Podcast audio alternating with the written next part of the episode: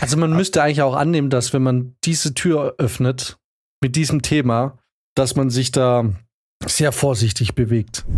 Ich muss auch sagen, ich finde, dass ähm, die Anschuldigung, dass jemand etwas ist, also quasi, du sagst irgendwas in einem Podcast oder du sagst irgendwas irgendwo, dann hat man zwei Möglichkeiten. Entweder man sagt, hier hast du dich antisemitisch geäußert oder hier hast du einen blinden Fleck in deiner Äußerung, das ist antisemitisch, oder du sagst, du bist ein Antisemit. Und eine, ganz wirklich, das, also mein Wort zum Sonntag, man kann sich nicht selbst entschuldigen. Man muss um Entschuldigung bitten. Du hast mich vorher ein Verräter oder so genannt. Ach so, ne, ich habe euch rückgratlos ja, genannt und da stehe ich auch voll dazu. Ja, müssen wir jetzt ja nicht on air besprechen. ich kann euch da gerne mal eine, eine PowerPoint erstellen, wie ich zu diesem. er ist halt einfach zu harmoniebedürftig. Geil. Ist halt einfach, ist halt einfach noch nicht von der from the streets, Leute. Kommt einfach online, beleidigt alle und sagt dann, ihr seid zu harmoniebedürftig. ja, ich nicht.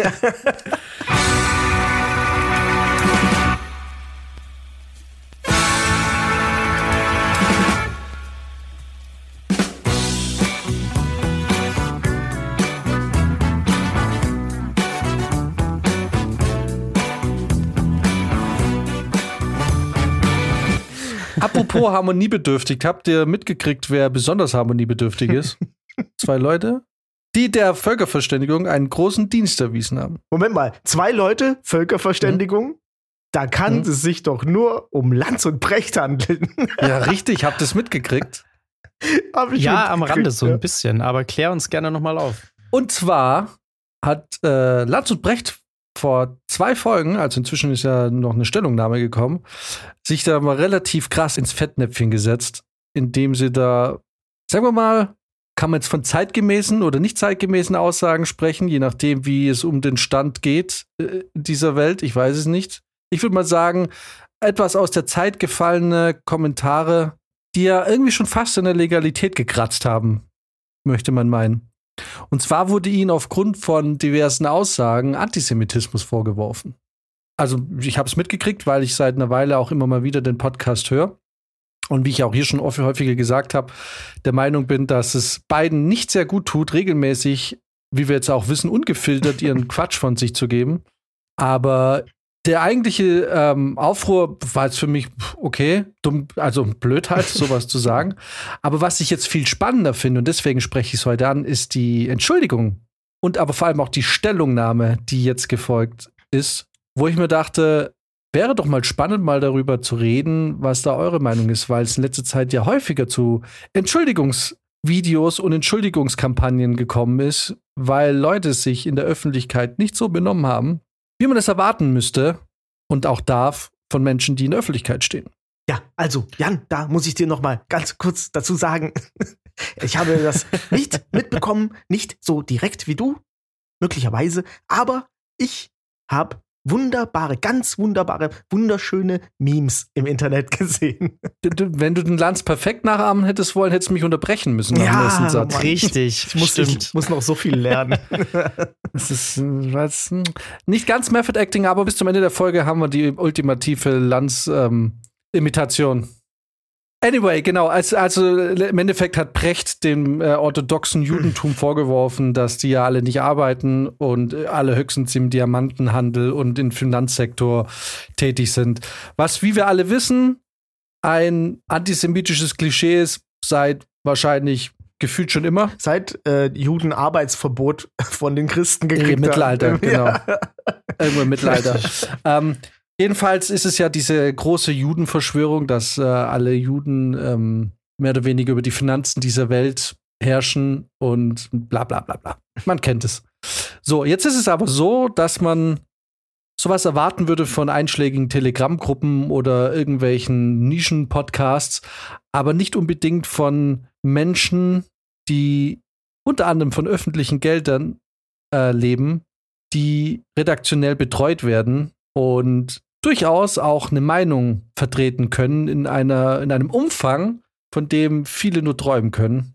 Und da ist jetzt erstmal die Frage, habt ihr das mitbekommen, beziehungsweise was war ihre, eure erste Reaktion, als ihr das erfahren habt? Noch bevor jetzt diese Stellungnahme kam. Ich war so erstaunt über diese Aussage, dass ich dachte, hä? War die nicht in der Schule? Und dann dachte ich, ha, sie waren früher in der Schule als ich. Also man müsste eigentlich auch annehmen, dass wenn man diese Tür öffnet mit diesem Thema, dass man sich da sehr vorsichtig bewegt. Also voll, ich muss sagen, ich war auch sehr überrascht darüber, dass das Brecht passiert, weil der jetzt ja auch nicht als Antisemit eigentlich bekannt ist. Aber weil es auch das größte Fettnäpfchen, glaube ich, ist, in das du, sag ich mal, als, als Deutscher auch mit der Vorgeschichte treten kannst. Eine schlimmere Anschuldigung kann dir doch eigentlich nicht passieren, als dass du jetzt irgendwie was Antisemitisches oder was Rassistisches gesagt hast. Ja, und vor allem nicht mal merkst, dass es rassistisch oder antisemitisch war. Das ist ja hier fast noch schlimmer, dass sie es nicht mal gecheckt haben. Aber ähm, das ist auch schlimmer, aber da kommen wir vielleicht nochmal dazu. Genau, vor allem, sie haben es ja selber adressiert, weil jetzt, äh, was, was jetzt richtig spannend war, war, sie haben jetzt, oh, es gab einen sofortigen Backlash. Also schon samstags ist da, der Podcast kam freitags online und Samstag war schon die Kacke am Dampfen. Und hab's natürlich schon gemerkt, hier läuft gerade was gehörig schief.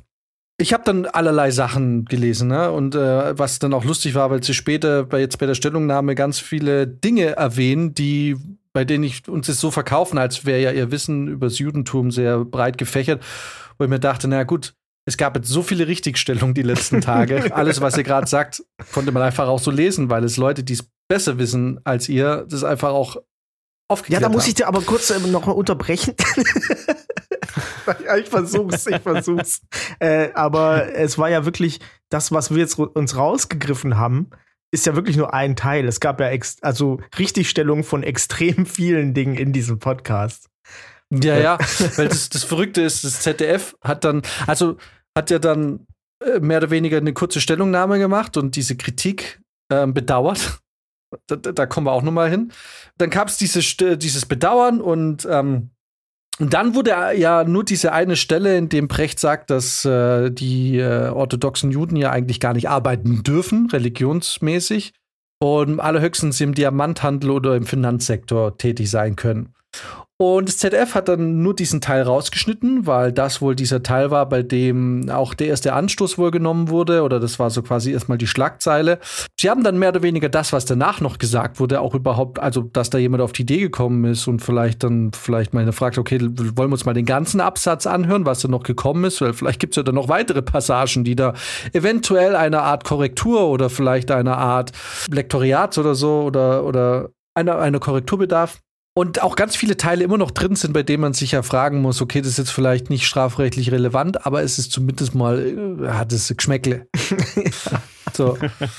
Anyway, auf jeden Fall kam jetzt ja diese Stellungnahme und weil das ja dann so übergeschwappt ist und da aus allen Richtungen äh, jetzt der Backlash kam, hieß es erst, wir werden uns Freitag dazu äußern, aber sie haben jetzt die Folge vorgezogen, weil ein Stück weit möchte man da wahrscheinlich verhindern, dass es noch mehr ins Rollen kommt und, ne, und, und die Lawine irgendwann gar nicht mehr aufzuhalten ist. Und hat jetzt die Folge vorgezogen, vermutlich auch, um gleichzeitig dann auch ein bisschen mehr Zeit zu haben wieder, weil jetzt haben sie nicht nur eine Woche, sondern eine Woche und zwei Tage Zeit bis zur nächsten Podcast-Folge, in der man vielleicht noch Schadensbegrenzung machen kann.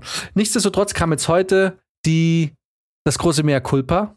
Und lass uns da mal drüber reden, weil für mich ist es eigentlich fast noch ein bisschen spannender, weil es eigentlich fast noch ein bisschen mehr Einsicht gewährt in die Denkweise von zwei, sagen wir mal, sehr von sich überzeugten Gockeln. Ich wollte Multimillionäre sagen, aber Gockeln ist auch gut. Sehr reiche Gockel, die ja.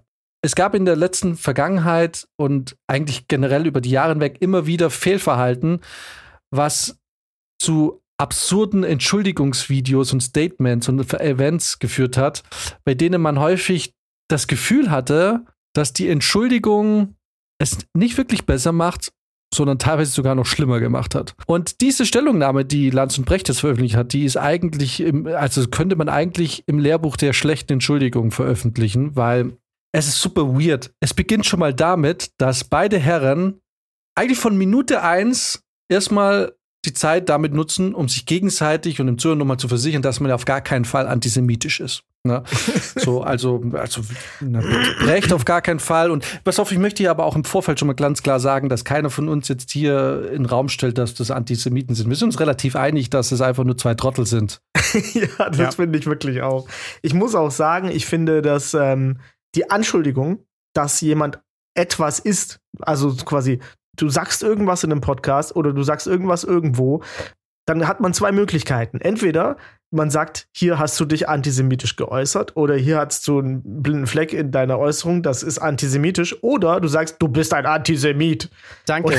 ich, Danke, dass glaube, du das mal das sagst. Das ist tatsächlich was, was mich auch so ein bisschen aufregt. Das hat man mittlerweile sehr, sehr häufig, dass wenn Leute einmal was Falsches sagen oder sich falsch verhalten, dass du sofort in eine Schublade geschoben wirst und dass nicht nur darauf aufmerksam gemacht wird, dass du das halt jetzt in dem Moment falsch gemacht hast, sondern eben ähm, sofort denen das allen angehangen wird. Und genau, und das nur schon mal im Vorfeld zu Lanz und Brecht und äh, dem Kredit, den äh, wir ihnen jetzt geben. Im, Im Verlauf dieses Entschuldigungsding wird einfach immer mehr klar, dass es hier eigentlich weniger Antisemiten sind als Leute, die sich in ihrer Rolle einfach zu wohl fühlen und einfach ein bisschen auch verlernt haben, mal ein bisschen nachzudenken.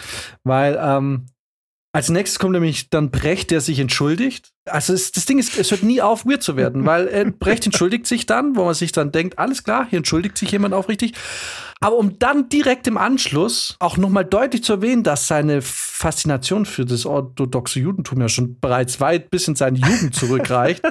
und dann fängt er an, irgendwie zu erzählen, dass er ähm, also er erzählt dann schon wieder, er erzählt irgendwelche Juden auf, irgendwelche intellektuellen Juden. Das ist, das, ist das erste Mal und es wird noch ganz oft Name-Dropping in dieser Folge stattfinden. Er sagt dann auch, ja, er hat auch, äh, dann, dann kommt von ihm als, und das soll irgendwie eine Entschuldigung sein, dass er ja auch kurz davor war, seine Doktorarbeit über den Juden Siegfried Krakauer zu schreiben und zählt dann eigentlich die ganze Zeit nur auf, wie viel jüdische Literatur er auch schon gelesen hat und so. Und da dachte ich mir, also das ja noch billiger ist es ja nur zu sagen, naja, ich darf rassistisch sein, weil ich habe einen schwarzen Kumpel. Also was ist denn das bitte für eine Entschuldigung zu sagen, weil ich ein paar Bücher gelesen habe, die von einem Juden geschrieben wurde? Ist das jetzt der ultimative Beweis, dass ich ja natürlich nicht antisemitisch sein kann? Wie gesagt, ich sage nicht, dass er antisemit ist, ich sage nur, es ist eine total dumme Aus, also es ist eine total dumme Entschuldigung. Auf jeden Fall schwadroniert er dann einfach wieder weiter über seinen umfassenden Fundus an Wissen über das Judentum und zitiert Dinge und Sachen zuhauf, die wir jetzt eben in diesen ganzen Kommentaren und Stellungnahmen von anderen äh, Leuten schon gelesen haben, wo man sich dann eben halt auch wieder fragt, so, okay, ich habe das auch gelesen, bin ich jetzt auch ein Kenner oder, oder was bedeutet das? Das bedeutet nichts erstmal. Und das Ding ist, dieser ganze Entschuldigungspodcast oder diese, es ist ja eigentlich keine richtige Entschuldigung, es ist ja auch so ein bisschen so eine Stellungnahme. Man hätte doch eigentlich sagen können, okay, wir machen jetzt eine vorgezogene Folge, die geht vier Minuten, da entschuldigen wir uns und sagen, hier sind Dinge einfach von uns falsch gesagt worden. Ähm, das war nicht unsere Absicht. Es tut uns furchtbar leid, dass das so gefallen ist. Und wir wollen nochmal darauf hinweisen, dass es uns fern ist, solches Gedankengut zu verbreiten und uns auch fern ist, so ein Gedankengut zu haben. Und dann hätte man es ja vielleicht auch auf eine Art und Weise dabei belassen können, ne? aber dann einfach nochmal 25 oder 20 Minuten zu verwenden, um nochmal klarzustellen, was man ja eigentlich für eine Nähe zum Judentum hat, nachdem man eine Woche vorher ganz klar gemacht hat, dass man diese Nähe auf gar keinen Fall hat, ist halt dann schon ein bisschen absurd. Weil dann hast du es einfach so mit zwei Leuten zu tun. Weißt du, Brecht ist hauptberuflich der deutsche Weltenerklärer und Lanz, der regelmäßig Leute vor die Kamera zerrt, um sie dann im laufenden Band zu unterbrechen.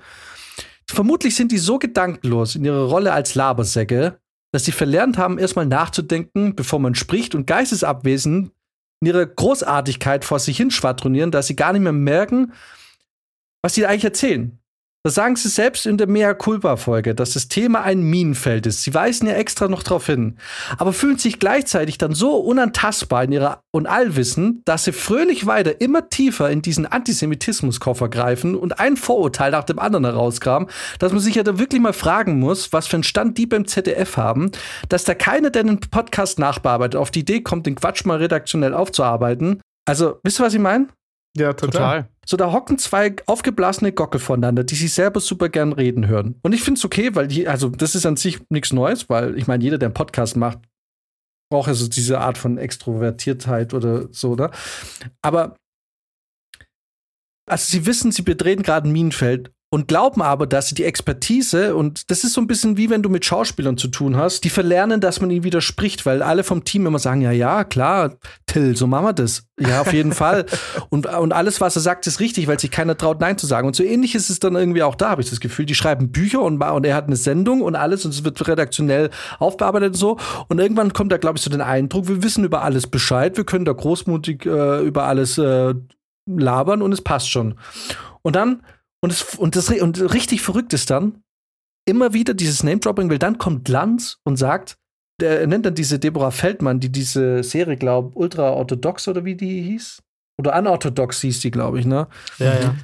Ähm, und die nimmt das so plötzlich so als Schutzpatronin und weist doch mal deutlich darauf hin, dass sie die schon mehrfach bei sich in der Sendung hatte. So wieder nach dem Motto, na, wie kann ich bitte antisemitisch sein, wenn ich ständig Juden bei mir in der Sendung sitzen habe? also so richtig arm.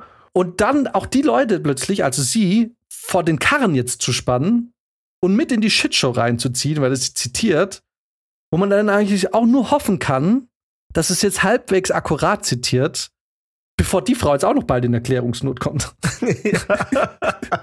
ja, du merkst halt, dass das auf die Waage gelegt wird, ne? Das ist, wenn du ein Fehlverhalten hast, kannst du es mit fünf guten Taten wieder gut machen und äh, annullieren. Ne? Wenn du jetzt irgendwie was Schlechtes über Flüchtlingspolitik sagst, kannst du sagen, na, ich bin nicht gegen die, ich habe schon 5000 Euro gespendet. Ich kann gar nicht gegen die sein. Macht überhaupt keinen Sinn, aber so funktioniert das momentan mit den Entschuldigungen. Hat man ja an ganz vielen anderen Beispielen auch. Ich finde halt, es ist ein super seltsamer Move, jetzt die eine Jüdin zu nehmen, die ein Problem mit orthodoxen Juden hatte. Okay, hat sie das? Ja, ja, das ist doch ihre ganze Geschichte. Ich, ich, ich habe die, ich habe nur von der Serie erfahren. Ähm, ja, ja, ihre okay. Geschichte ist, dass sie halt äh, in New York ähm, als orthodoxe Judin, Jüdin äh, aufgewachsen ist und da wirklich quasi die sehr, sehr rückständige Seite des orthodoxen Judentums abbekommen hat, also inklusive Zwangsverheiratung und so weiter. Und dann ist sie geflohen. Mhm. Die ist aus New York abgehauen äh, nach Berlin. Und es ist halt echt weird, das dann als Schutzschild sozusagen zu nehmen, äh, dass man ja sich super jetzt auskennt oder was. Also, ne, klar, sie kennt sich super mit dem orthodoxen Judentum aus und er zitiert sie ja eigentlich dann auch ab einer gewissen. Also er spannt sie so richtig von Karren. Genau, er, er ich habe die angerufen genau. und, und ich habe bei mir eh in der Sendung, also ich bin, ich, ich äh, Leute, Leute. Wir telefonieren oft, wir sind Kumpels. Ja. So, ne? Und dann äh, zitiert er sie ja wirklich ganz lange nur, wenn es nochmal darum geht, was jetzt wirklich orthodoxe, ähm, orthodoxe Juden, by the way, machen dürfen. Orthodoxe Jüdinnen da sagt er dann auch noch mal kurz was, aber das habe ich nicht ganz verstanden. Jedenfalls äh, ist es dann so, dass ich halt trotzdem das Gefühl hatte, naja gut, jetzt nimmst du halt die eine, die aufgrund ihrer Familiengeschichte da super kritisch gegenüber dem Ganzen gegenübersteht und ähm, willst damit zeigen, wie wie, wie gut du drüber Bescheid weißt, es ist irgendwie. Ja, vor allem, ich finde es halt ein bisschen arm, dass es jetzt da mehr oder weniger, also benutzt sie als Ablassbrief. Ja. Also es ist wirklich so, als würdest du sie jetzt kurz in die Kamera halten und sagen, schaut. ja. Und ja. ist es jetzt. Und das finde ich ein bisschen arm, muss ich ehrlich sagen, weil Precht fängt dann kurz danach fängt er an, Werbung über sein Sammelband zu machen. ja. Er sagt uns so, oder das scheint bald, oder ist jetzt vor kurzem erschienen, ich weiß es nicht aber er macht dann plötzlich Werbung von seinem Sammelband, was ja bald kommt, und wo er auch über ganz viele jüdische Intellektuellen schreibt. Und dann zählt er wieder eine halbe Minute lang irgendwelche Namen auf von Juden, die in seinem Buch sind. Und man mir denkt, es ist wirklich unglaublich plump, was da passiert, ne? Und ich will mich jetzt auch nicht so künstlich darüber aufregen. Ich will jetzt auch nicht sagen, es wühlt mich so sehr auf. Ich sehe da halt ein Problem, was extrem viele haben bei Fallen von, ich entschuldige mich für Scheiße, die ich angestellt habe. Und zwar also es ist so ein bisschen wie so Leute, so wie so Psychopathen oder Leute, die ähm, na, Gefühlswelten nicht verstehen können, aber irgendwann mal lernen, dass bestimmte Situationen bestimmte Gefühlsregungen zeugen müssen. Die, die finden das jetzt nicht lustig, aber wissen, dass es gesellschaftlich jetzt erwartet wird, dass sie lachen und lachen sie. Und so ähnlich ist es so bei diesen Entschuldigungen. Ich habe immer das Gefühl, sie wissen, dass sie sich jetzt dafür entschuldigen müssen, aber die Art und Weise, wie sie sich dafür entschuldigen, zeigt eigentlich, dass es nicht verstanden haben. Das ist die große Frage. Eigentlich wollen sie sich überhaupt entschuldigen? so. Also, wenn ihr euch entschuldigt, dann müsst ihr ja auch mit der Einstellung dahin gehen, dass ihr das jetzt besser macht. Und nicht einfach 500 jüdische Namen aufzuzählen und uns dann noch mal zehn Minuten aufzuklären, wie es im Judentum ja eigentlich läuft. Wenn man denkt, es hat ja schon mal beim ersten Mal super funktioniert. Genau. Ähm, okay, dann fahrt fort, Teil 2. Ähm, was, was auch so geil ist, ne? Lanz steckt so ein bisschen auch das Messer in den Rücken von, von Brecht. Er sagt zwar schon so, ja, irgendwie, es hat ja irgendwie mich auch getroffen, aber ja eher ein bisschen dich. Und es gibt da schon ein, zwei, es gibt schon so ein, zwei Momente, wo ich das Gefühl habe, dass Lanz schon so unterschwellig auch nochmal klarstellt, dass die Aussagen ja hauptsächlich von Brecht kamen und nicht von ihm. Weil dann, dann merkst du, wenn die, wenn die Kacke voll am Dampfen ist, ne, dann. Ähm er hätte ihn ja auch in dem Moment unterbrechen können. Er hätte auch sagen können, hey, das, was du jetzt gerade sagst, das äh, geht in eine Richtung, die nicht vertretbar ist. Und auch das ist ja nicht passiert. Nee, nee, klar, also da, das, also es wäre auch total dumm von ihm, wenn das jetzt, aber man merkt einfach so, er versucht schon, also wenn er so sagt, na, es hat dich jetzt mehr getroffen als mich und so, aber ich kann versichern, du bist nicht jüdisch, äh, nicht antisemitisch. ähm, und, aber was ich halt so komisch finde, ist, ich, guck mal, dieser Podcast ist nicht live. Dieser Podcast wird aufgezeichnet, der wird geschnitten, der wird nachbearbeitet, ja. der wird vielleicht sogar noch mal abgenommen. So, der wird ausgestrahlt. Da gibt's doch ganz viele Punkte danach, wo doch irgendjemand mal sagen müsste, ich weiß nicht, ob dieser Teil der, des Podcasts wirklich sendefähig ist.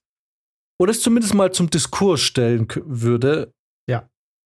Und sag, oder zum Diskurs stellt und sagt, hey, wollen wir drüber reden? Weil ich meine, das ist euer Ruf. Und dass niemand auch zum ZDF sagt, sag mal, seid ihr noch mal ganz, seid ihr noch ganz dicht? Ich meine, man muss jetzt, man muss es, muss mal klar sagen, wenn das ist eine von ZDF äh, Auftrag gegebene Sendung, ne? ZDF hat auch Stellung bezogen. Die haben nur bedauert, dass es Kritik gab. Da vom ZDF gab es auch keine Entschuldigung. Da ist nur, wir bedauern, dass es dazu Kritik gab und natürlich ist es nicht so.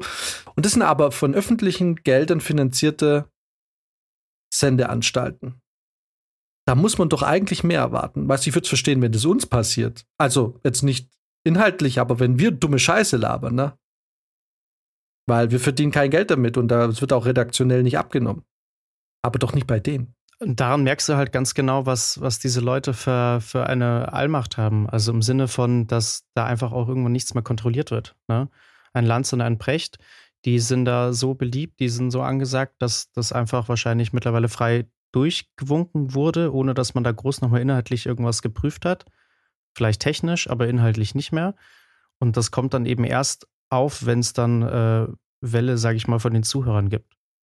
Aber da gibt es bestimmt ganz viele andere äh, große Leute, auch im öffentlich-rechtlichen, ähm, wo da gar nicht mehr genau hingeguckt wird und einfach Sendung für Sendung durchgewunken wird. Wie, wie du schon sagst, live wäre das was anderes gewesen. Ne? Da kann man nicht viel machen, aber so ist es halt schon peinlich. Selbst live könnte man Verzögerungsding reinmachen. Ich würde in meine Bewerbung ans ZDF reinschreiben, ich hätte es geschnitten. Ich höre mir die Podcasts noch an, wenn ich sie schneide. da gibt es bei Restfett krassere redaktionelle Beschränkungen, was drin bleibt und was nicht. Äh, ja. ja, auf jeden Fall. Auf jeden Fall. Man muss auch dazu sagen, dass wir natürlich inhaltlich ja, wobei, offensichtlich sind wir inhaltlich ja genauso zielsicher wie Lanz und Brecht, ja. weil, wisst ihr noch, unsere, unsere Probefolge, die wir, die nie ausgestrahlt wurde, die wir gemacht haben, wo wir, das war die erste Giftschrankfolge direkt, wo wir gesagt haben, gut, dass es eine Probefolge ja. war, weil das darf niemals das Licht der Welt erblicken. Ja. Äh, wo wir danach geschworen haben, nie unironisch über Politik und Religion zu sprechen. Wir hatten auch gesagt, nie über das Gendern und so, äh, aber da haben wir, naja, wir haben uns inzwischen auch meinungstechnisch, glaube ich, ein bisschen äh, einen anderen Blick drauf bekommen. Aber ja. grundsätzlich, ähm, das stimmt schon. Wir sind da schon ein bisschen kritischer, wenn wir, ähm, ja, wenn bei uns mal was gesagt wird, wo man im Nachhinein das Gefühl hat, naja, das, das kommt nicht so rüber, wie ich es gerne hätte, oder es könnte missverstanden werden, dann sagen wir natürlich schon, okay, lass es uns bitte rausnehmen. Ja, ja und wir Passiert haben ja auch früher immer offen aber. eingeräumt, dass wir auch mit gefährlichem Halbwissen um uns werfen und nicht in allem immer Bescheid wissen und auch nicht immer alles zu Ende recherchiert haben, sondern dass da auch vieles dabei ist, in dem man dann vielleicht nicht ganz so richtig liegt. Mhm. Ja, auch wenn das jetzt nie in so kontroversen genau. Aussagen geendet ist wie jetzt da. Also in so ein Terrain haben wir uns halt nie bewegt, sondern das waren halt dann harmlose Themen, wo man halt dann mal falsch lag wo es aber niemandem wehgetan hat oder sich niemand verletzt gefühlt hat deswegen. Also ich erinnere mich, wir haben einmal auch über das Thema gesprochen im weitesten Sinne. Und das war nichts, wo ich jetzt im Nachhinein glaube, dass es jetzt schlimm für uns gewesen wäre, aber wir haben dennoch damals gesagt, bitte lass uns dieses Thema einfach nicht, lass es uns einfach raus. Es ist, es ist nicht der Ort hier, um über, über solche Themen zu sprechen. Also der Unterschied bei uns ist ja, dass wir das nicht nur sagen, dass wir mit Halbwissen um uns werfen, sondern es ist ja uns auch bewusst. Und das ist ja der Unterschied von uns zu Lanz und Precht. Denen ist das ja in dem Moment auch überhaupt nicht bewusst gewesen, dass sie da gerade äh, mit ganz komischen Halbwissen agieren. Genau, weil sie so von sich, glaube ich, überzeugt sind. Aber das ist halt echt wirklich das große Problem von Precht, der wirklich, ist wirklich das Auftreten. Guck mal, wir kündigen ja schon auch mal an, hey, ich habe eigentlich keine Ahnung. Ich glaube, dass es so ist, oder man sagt so, ich vermute, oder vielleicht könnte, wir sprechen ja auch viel im Konjunktiv. Aber bei Brecht ist es immer so gesetzt. Sein Duktus ist so von Anfang an so, naja, ich erkläre dir jetzt, wie die Welt funktioniert. Und ich, ich bin ehrlich, ich oute mich, vor ein paar Jahren war ich, war ich wirklich, ich habe viel von Brecht gehalten. Ich fand seine, seine Einstellung gegenüber äh, Schulbildung und gegenüber Tierethik fand ich immer super. Mhm. Ich fand seine Ideen hinsichtlich dem bedingungslosen Grundeinkommen fand ich irgendwie immer ganz okay. Und er hat es aber auch in dieser Selbstverständlichkeit, in diesem Wissen, ja, das kann nicht anders sein, das muss so kommen. Mhm. Na, das ist so. So redet er immer. Und für mich hat, hat das Bild von Brecht so angefangen zu bröckeln, als es losging mit dem Ukraine-Krieg. Und er einfach, also er hat ja da erzählt, wie das jetzt alles wird und was natürlich passieren wird und so, ne?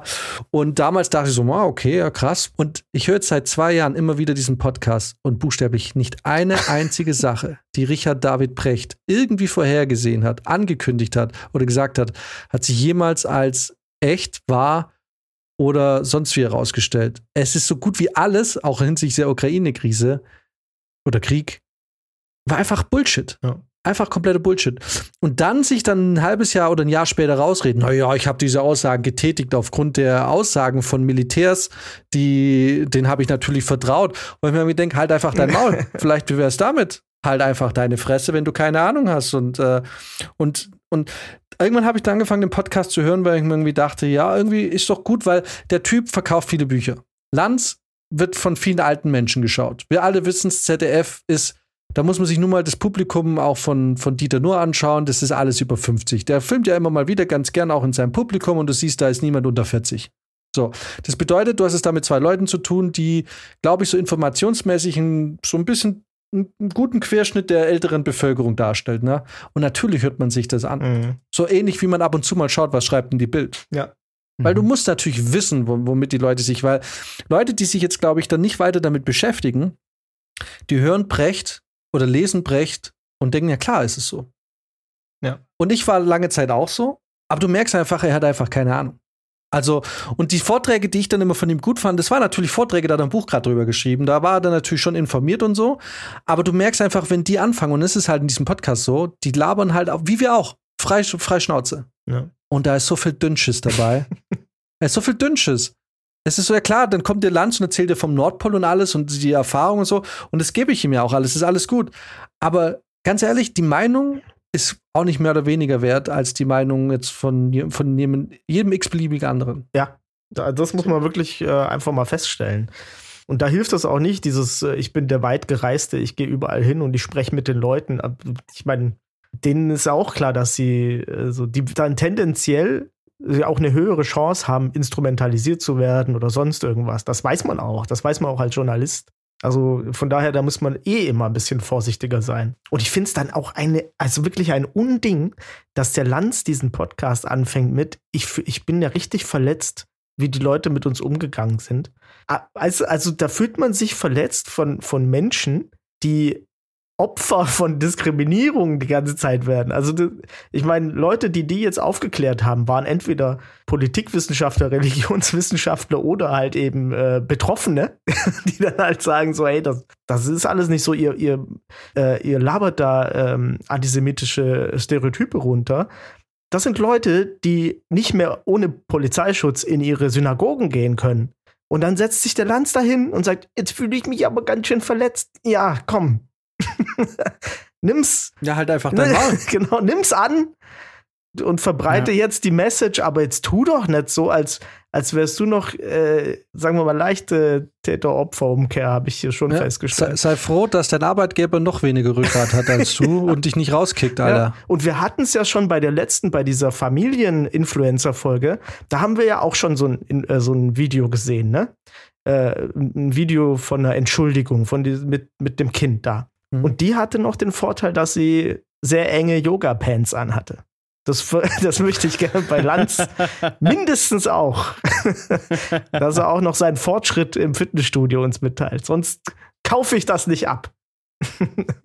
Was man aber ja vielleicht schon sagen kann, sind, dass die, dass die Entschuldigungen, die dann da kommen, dass die ja auch immer so komisch formuliert sind, oder? Also, ich finde, ich finde es schon immer sehr seltsam, wenn ich eine Entschuldigung höre mit dem Wortlaut, es tut mir leid, sollte ich mich missverständlich ausgedrückt haben. Oder es tut mir leid, wenn ich Gefühle verletzt habe. Und das hat ja auch, uh, by the way, uh, Brecht hat es auch gesagt. Ja, ich ne? finde die Kritik sehr schade. Also damit habe ich tatsächlich gar nicht so das Problem, dass sich die Oder Leute dafür entschuldigen, wenn sie andere Gefühle verletzt haben. Was mich zum Beispiel bei Brecht eher gestört hat, war, dass er dann das so hingestellt hat, als hätte er selber gar nicht unbedingt was Falsches gesagt, sondern dass es ihm nur leid tut, dass es falsch verstanden worden ist. Wo ich mir dachte, jetzt nimmst du die Schuld von dir selber und drückst sie den anderen auf und sagst, na, eigentlich seid ihr ja doch ein bisschen selber schuld, dass ihr das jetzt nicht so verstanden habt, wie ich das gemeint habe, aber es tut mir natürlich leid, dass ihr es so verstanden habt.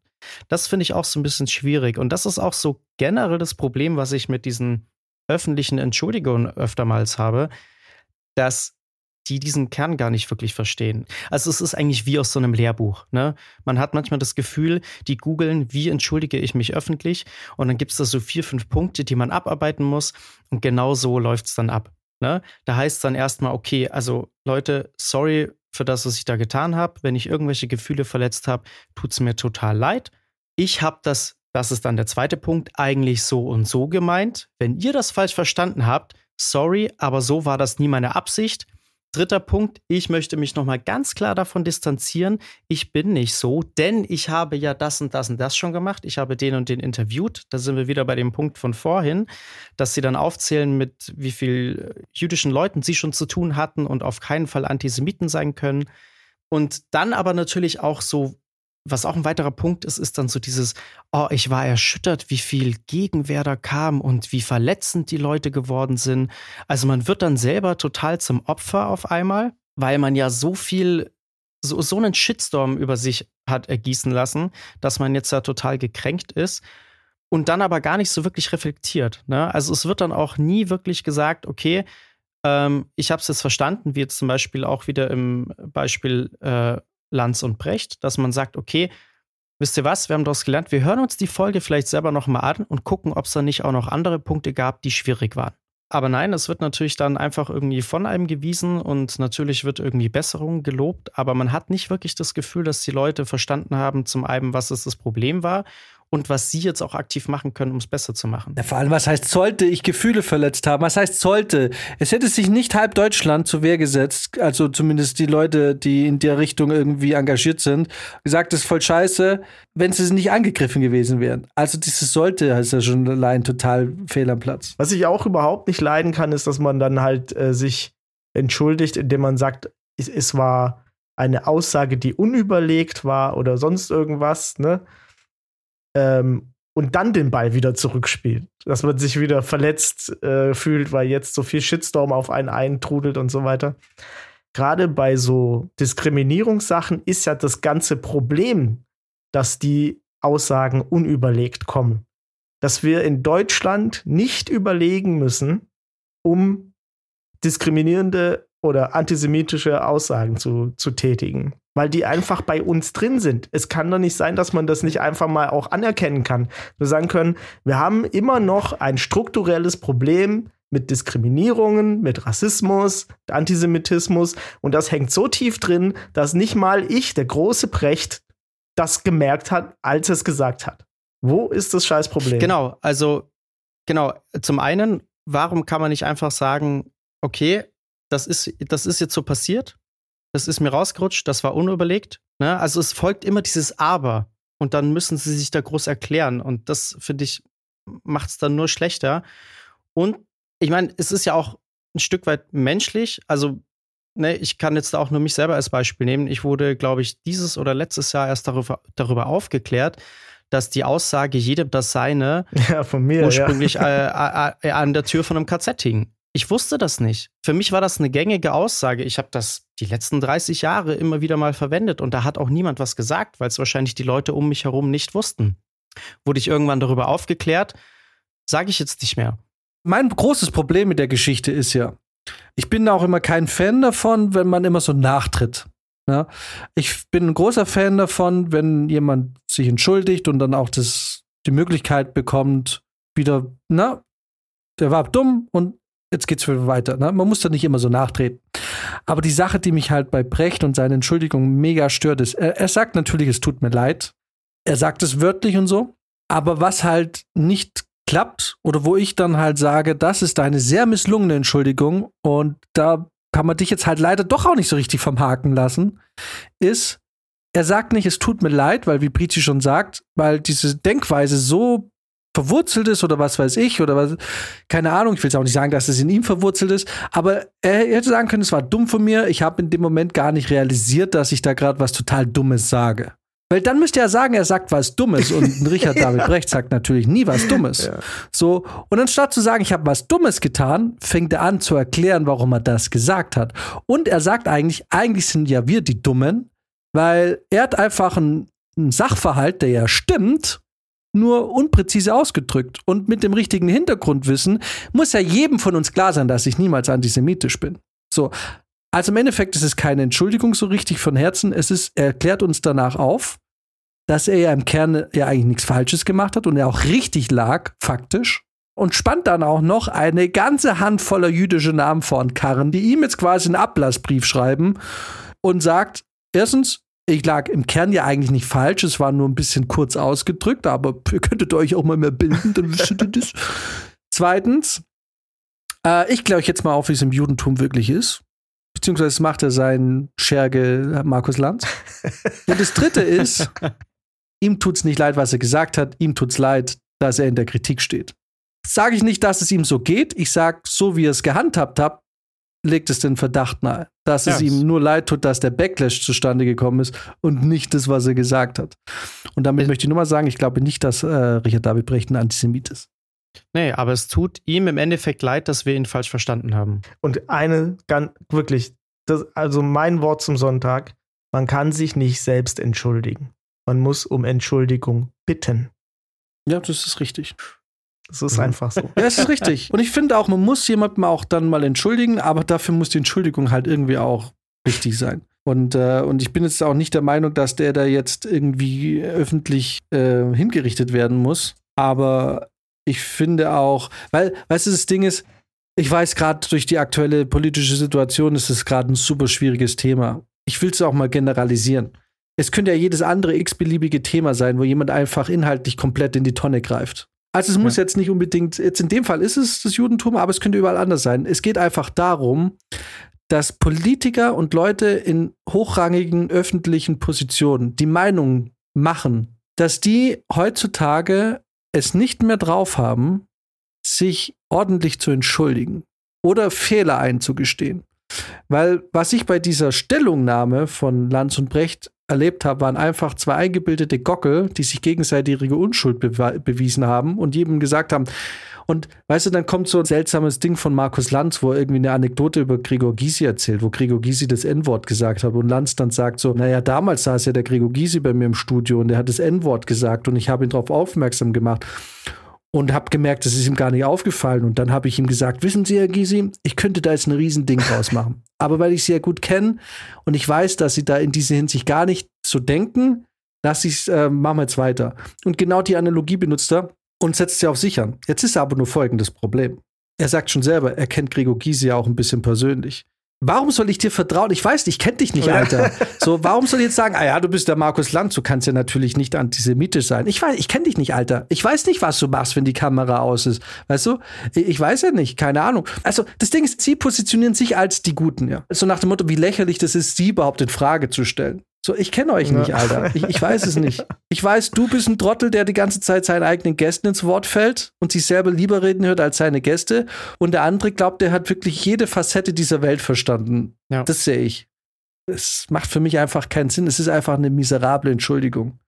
Ich meine, ich, ich habe mal geguckt, was es gibt schon Reaktionen dazu. Ich habe noch nicht geguckt, aber ich kann mir vorstellen, dass die Reaktionen dazu ähm, schwierig sind. Und das zieht sich ja durch, diese dummen Entschuldigungen. Rubiales erst wieder. Da habe ich wahrscheinlich einen Fehler gemacht. ja, auch sehr gut. ja, du, Alter. Ja. Es ist noch nicht, als, als wäre es noch nicht in Stein gemeißelt. So. Ja, also wenn, wenn deine eigene Ethik dir jetzt nur nicht sagt, ob das jetzt richtig oder falsch war, dann, äh, ja, dann musst du leider weg von deiner Position. Also, ich meine, ja. was heißt wahrscheinlich? Weil da, da merkst du, es tut ihm nicht leid. Da merkst du, dieses wahrscheinlich ist daran geknüpft, ob es juristisch ja. als, äh, als sexuelle Belästigung durchgeht oder nicht. Und wenn nicht, dann habe ich nichts falsch gemacht. Und wenn doch, ja, blöd. So, und, ja. und wenn ich Gefühle verletzt haben sollte, nee, du hast von niemandem die Gefühle verletzt. Das hat sich einfach nur die halbe jüdische deutsche Welt um einfach, die hatten halt nichts, die haben ja gerade nichts, worüber sie reden können, passiert ja gerade nichts. Also, verstehe jetzt nicht, da, da jeder regt sich gerade einfach auf, weil hier gerade kollektive Langeweile im jüdischen Volk herrscht. Sollte ich Gefühle verletzt haben? Nee. Absolut seltsam, so eine Entschuldigung. Hat es auch wirklich schlimmer gemacht. Es gibt tatsächlich in der Entschuldigung, äh, ich habe mir das auch irgendwie, habe ich mir sogar so nebenher, habe ich es mir dann noch ganz angehört, die ganze Folge. Und ich muss, also am Schluss, ganz am Schluss, sagen die zwei Sätze oder so, wo die einfach noch mal sagen, wo die wirklich irgendwie noch mal sagen so, ah, ich habe Scheiße gebaut. Also, oder Brecht sagt so, ah, ich habe Scheiße gebaut. Irgendwie so in, ist jetzt nicht der richtige Wortlaut, ne? Aber da dachte ich so, ja, so. Und das war jetzt das einzige Mal, wo ich das Gefühl hatte, ihr habt wirklich gesagt, ja, scheiße. Und da hätte man ja jetzt auch einfach irgendwie noch einen, ähm, Warum haben sie denn nicht irgendwie wenigstens einen Experten oder so eingeladen? Also irgendwas, statt die so vor sich zu spannen, dass sie einfach sagen, so, wir haben, wir haben offensichtlich nicht das Standing hier re zu reden über dieses Thema, aber der Herr XY oder die Frau XY hat es und die darf das jetzt mal machen hier. Ja, oder einfach, hey, wir haben offensichtlich nicht die Expertise, aber das Ding ist ja, sie glauben ja, sie haben die Expertise. ja. Weil das wollten sie ja noch mal 20 Minuten lang klarstellen, ja, genau. dass sie die haben. Sie hätten einfach sagen können, wir haben nicht die Expertise, deswegen werden wir jetzt nicht 20 Minuten noch mal über das Judentum sprechen. Ja. Sondern wir machen es fünf Minuten. Hey, wir waren da für ungefähr zehn Minuten in der Folge alle geistig behindert. ähm, alle, alle, auch die, die es dann bearbeitet haben und hochgeladen haben, alle, alle, alle, ZDF, alle geistig behindert. Ähm, wir haben Scheiße gelabert. Es tut uns furchtbar leid.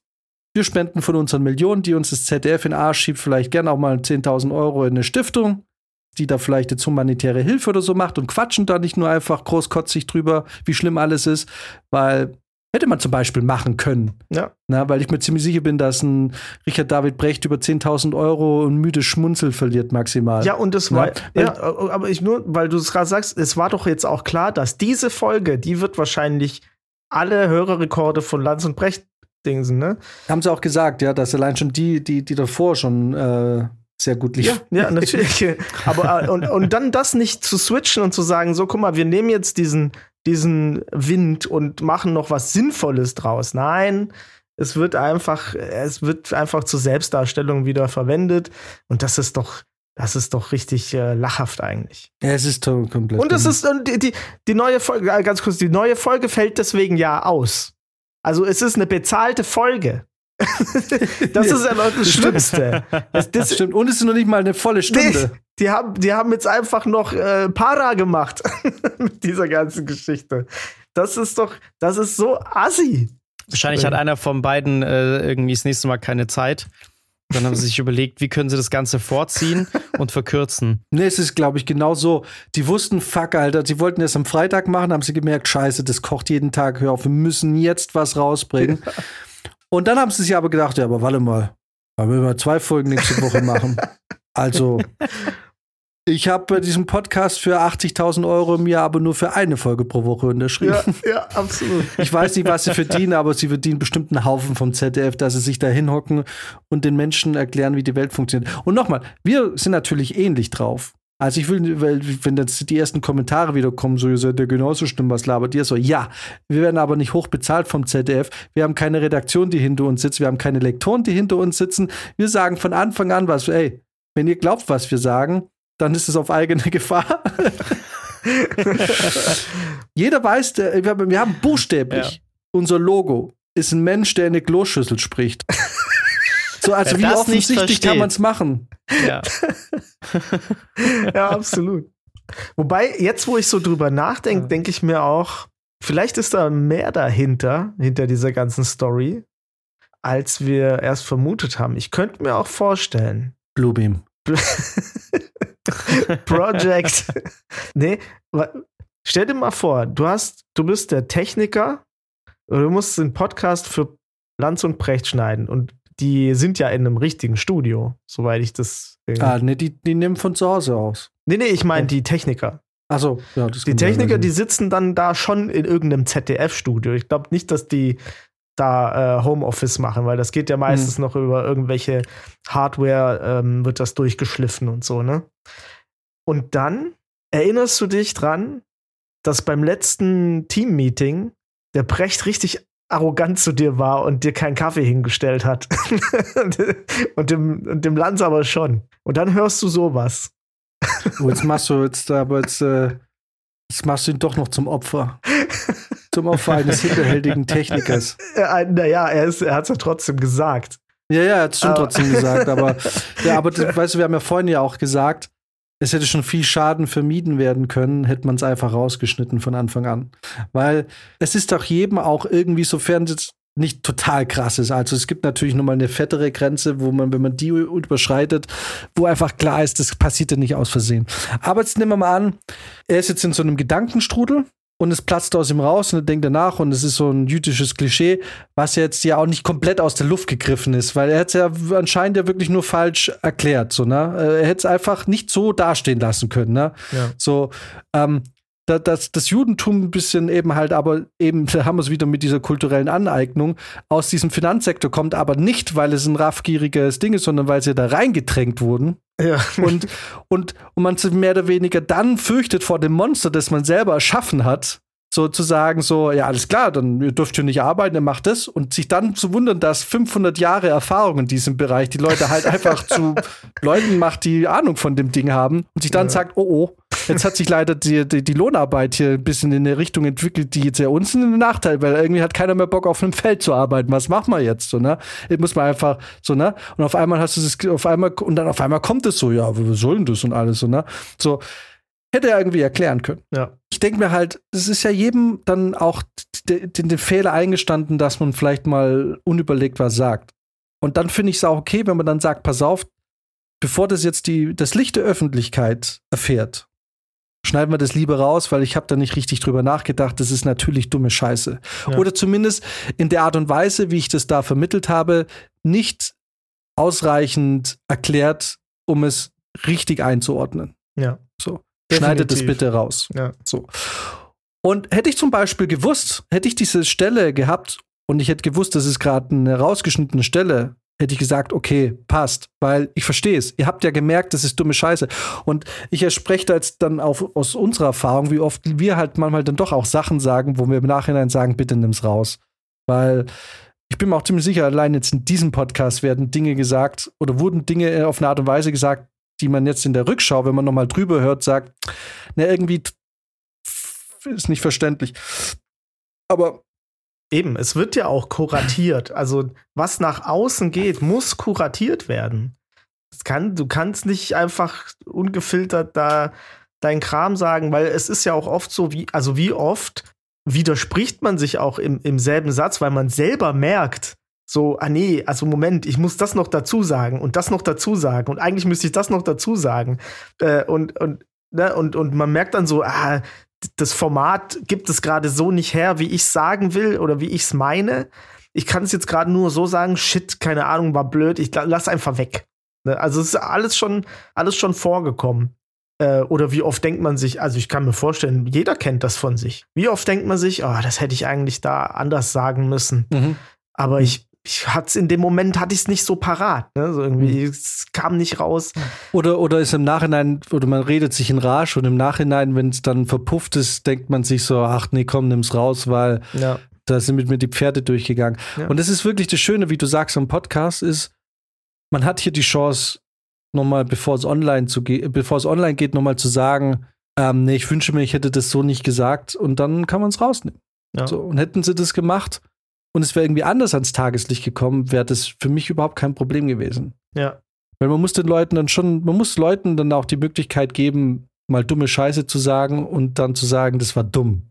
Ja, ist ja völlig in Ordnung, macht ja auch jeder.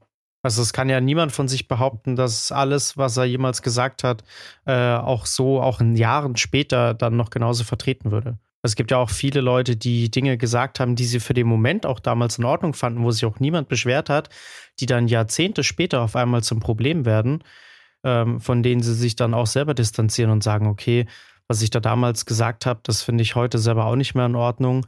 Und das ist ja auch völlig in Ordnung. Das, das darf ja auch jedem passieren. Ja, oder man sagt einfach, mein Bruder war's. ja, das ist sowieso. Ja, da, da muss ich auch sagen, da steht auch die Gesellschaft dann in der Verantwortung, weil, ohne jetzt diesen besagten Fall dann nochmal aufzugreifen, aber wenn Leute einfach in der Vergangenheit blödes Zeug reden und dann zehn Jahre später sagen, guck mal, ganz ehrlich, ich meine, wir wissen alle, jetzt zum Beispiel im Fall Aiwanger, das hat ihm nur geholfen. Also, das hat für ihn ja überhaupt keinen, negative Back, es keinen negativen Backlash gegeben. Den Wahlen nach nicht, ne? Nein, das war für ihn völlig okay. Und ich müsste auch schon klar, dass wenn wir jetzt, dass diese Folge den einen oder anderen wahrscheinlich abspringen lässt. Aber hätte zum Beispiel aus meiner Sicht der Eiwanger gesagt, zum Beispiel, ah ja, das war so, da war ich 16, ich war dumm und behindert. Ähm, ich sehe das heute natürlich nicht mehr so. Dann hätte man sagen können, ja, weil ich finde auch ähm, Leute, weißt du, guck mal, die Scheiße, die wir mit 16, 17 verbreitet haben, das kannst du ja heute auch keinem mehr erzählen. Also ich gehe so weit, wenn ich jetzt diesen Podcast alle 118 Folgen durchhöre, dass es da die ein oder andere Folge wahrscheinlich gibt, wenn ich die jetzt höre, dass ich dann sage, ich nehme sie bitte raus weil es nicht mehr ganz dem entspricht, was wir heute denken. Das ist natürlich auch immer bei uns die Gefahr, wenn die Leute jetzt anfangen, die alten Folgen zu hören und es aber immer noch gleichsetzen mit dem, wie wir heute sind. Ne? Ich meine, es ja, sind drei Jahre, ja. es hat sich viel getan. Dieser Podcast hat sich in Lockdown gegründet, da war auch viel Frust, Langeweile dabei. Ähm, ich finde, man muss als Gesellschaft läuten, sofern es jetzt nicht super krass ist, was da passiert. Ähm, naja, nee, selbst wenn da so ein super Oberneonazi kommt und der war jahrelang in der Szene und der irgendwann sagt, pass auf, Leute, das war richtig dumm, ich verstehe es nicht, es tut mir so leid, ich bereue es, ich schäme mich dafür, was ich gemacht habe, dann muss der auf eine Art und Weise ja auch irgendwie die Möglichkeit kriegen, sich wieder, also dass diese Entschuldigung auch angenommen wird. Ne? Also du musst den Leuten irgendwie auch die Möglichkeit geben, ähm, Buße zu tun. So, ne? Ja. Und ich bin auch ein Freund ja. davon, dass, ich meine, klar, wenn es jetzt nicht zu krass ist, ne? wenn du Leute natürlich kaputt schlägst, das ist ja dann schon wieder was anderes. Ne? Aber wenn jemand einfach eine Ideologie zum Opfer fällt, ne? weil weil er vielleicht auch aus einer schwierigen Gegend kommt, weil er vielleicht in einem komischen Kreis aufgewachsen ist, weil er da irgendwie, na, es gibt ja, das ist ja nicht einfach, es ist ja nicht so einfach immer, ne? Es ist ja nicht einfach so, dass ja. Leute, die sind jetzt so und dann kommen wir, die irgendwie aus einer Gegend kommen, in der es nicht so ist und wir beurteilen das und sagen, ja, du bist einfach das geborene Böse, sondern na, man muss auch immer die Lebensumstände und ich finde, da muss jeder Mensch auch die Möglichkeit haben, dass er sagt, damals war ich scheiße, das würde ich heute so nicht wieder sagen auch nicht denken und so bin ich heute nicht mehr. Das ist dann, finde ich, auch okay. Und wenn jetzt zum Beispiel sowas passieren würde, wie jetzt eben mit diesem bei Brecht, und er wird sagen, ja, dumme Scheiße und so, dann wäre es irgendwie auch, glaube ich, okay für mich. Aber mir geht es einfach darum, also ich reg mich, natürlich ist es schlimm, was er gesagt hat, aber mir geht es auch einfach darum, dass ich mich mega aufrege, dass ganz oft bei solchen Entschuldigungen diese Eitelkeit einfach nur dadurch entlarvt wird, indem einfach klar ist, dass hier niemandem was leid tut. Das Einzige, was hier bemitleidet wird, ist man selber, wenn man erwischt worden ist. Ja, man regt sich einfach drüber auf, dass es heutzutage irgendwie einfach nicht mehr Tenor ist, dass man einfach auch mal sagt, dumm gelaufen, ich war dumm, sondern dass man immer irgendwie rechtfertigt und sich irgendwie rausredet. Und äh, ich will jetzt nicht sagen, dass ich da privat viel besser bin. Aber es ist auch privat. Aber es ist auch privat, genau. Also, ähm, genau, das ist halt das, ich verstehe es. Ja, das, also, das ist, wenn du einfach vom ZDF von Gebührengelder bezahlt wirst und Richard David Brecht zehrt ja auch stark vom ZDF, ja. dann hast du einfach eine andere Verantwortung als so ein Nischenpodcast wie unserer.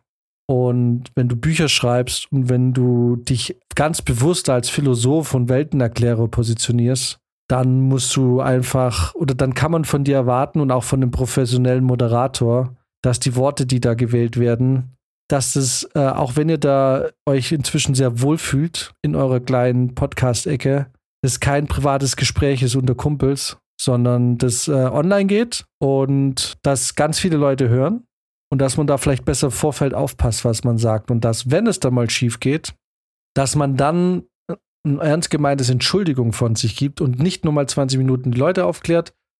Und ja, wie Brizi gesagt hat, man hätte das sehr viel anders, wirklich smoother noch lösen können. Man hätte im Zweifelsfall wirklich niemanden hinsetzen können, aber dann hätte ich mich jetzt auch beschwert, dass man die jetzt noch vor den Kahn gespannt hat. So, man hätte vielleicht einfach ein 5 Minuten, 5 Minuten Video hochladen können, wo man gesagt hätte, tut uns sehr leid, das ist nicht so, wie wir denken. Falls das blöd rübergekommen ist, dann war das unsere Schuld. Aber es sind einfach mhm. fünf Minuten Entschuldigung und dann kein nochmal aufklären und nochmal alle aufklären, wie ja eigentlich wirklich da ist im Judentum. Ähm, ja. Ganz ehrlich, weißt du was, das hätten sie machen können? Sie hätten ihre eine Stunde Sendeplatz, so ein bisschen wie Jörg und Glas, vielleicht zwei Juden geben ja. können. Oder zwei ja. jüdischen, zwei jüdisch-orthodoxen Menschen, die dann vielleicht einfach mal eine Stunde lang erzählen hätten können, wenn sie das gewollt hätten, ne? Ohne Richard David Brecht im Studio und ohne Markus Lanz und ohne dummes Gequatsche von der Seite. Das hätten sie vielleicht machen können. Sie sagen können, pass auf, die nächste Folge, es tut uns leid. Wir haben hier zwei Leute, die wissen es sehr viel besser als wir. Die kommen jetzt zu Wort. Aber na gut, vielleicht in der aktuellen politischen Situation auch schwierig. Wir wissen es nicht. Wir wissen es nicht. Tja, ja. wir wissen es nicht. Wir, wir wissen es tatsächlich nicht. Aber wir schneiden auch dumme Scheiße raus, die wir verzapfen. In diesem Sinne, macht es gut und bis nächste Woche. Ciao, ciao.